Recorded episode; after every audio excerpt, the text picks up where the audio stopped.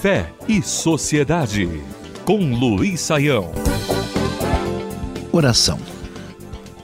O século XVII conheceu uma das pessoas talvez mais impressionantes da história humana moderna. Em junho de 1623, nascia em Paris o famoso matemático, físico, filósofo, estudioso, teólogo Blaise Pascal. Pascal foi conhecidamente um grande gênio. Essa sua genialidade já se demonstrou aos 16 anos de idade. Pascal é o inventor da máquina calculadora que nós temos hoje. Ele estudou a teoria uh, de Euclides da Grécia Antiga, chegando rapidamente à 32ª proposição de Euclides, ou seja, um gênio que inclusive é responsável pela diversidade metodológica da ciência moderna, quando fez a famosa separação entre o que ele chamava de espírito geométrico e espírito de finura.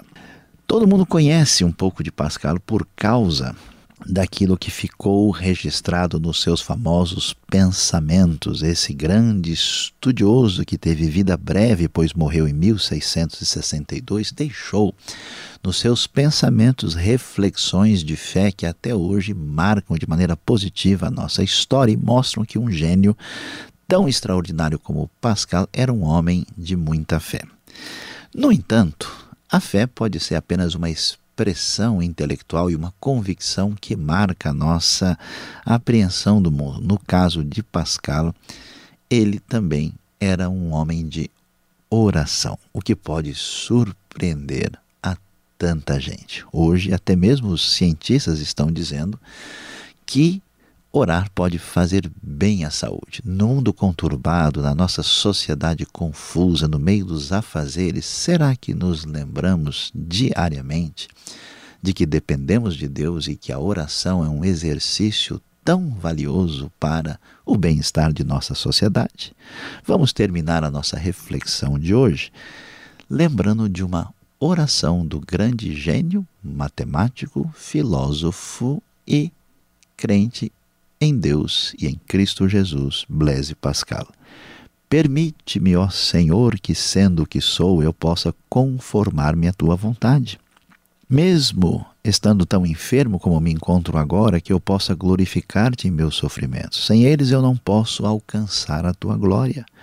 Pois tu, ó meu Senhor e Salvador, igualmente não te satisfizesse em alcançá-lo, exceto por meio de sofrimentos.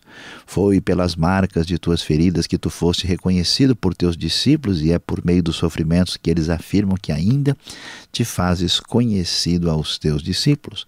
Possui-me como teus discípulos nas aflições que ainda devo suportar em meu corpo e minha mente, pelos pecados que tenho cometido. E como nada é aceitável a Deus a não ser que seja apresentado por ti, unifica minha vontade com a tua assim como meus sofrimentos com os que suportaste. Une-me a ti, preenche-me com tua presença e com teu Santo Espírito, entra em meu coração e minha alma.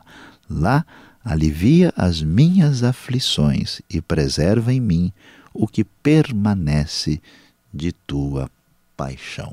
Escute, abra bem o coração e com o gênio Blaise Pascal aprenda a fazer a sua oração. Fé e Sociedade. O sagrado em sintonia com o dia a dia. Realização Transmundial.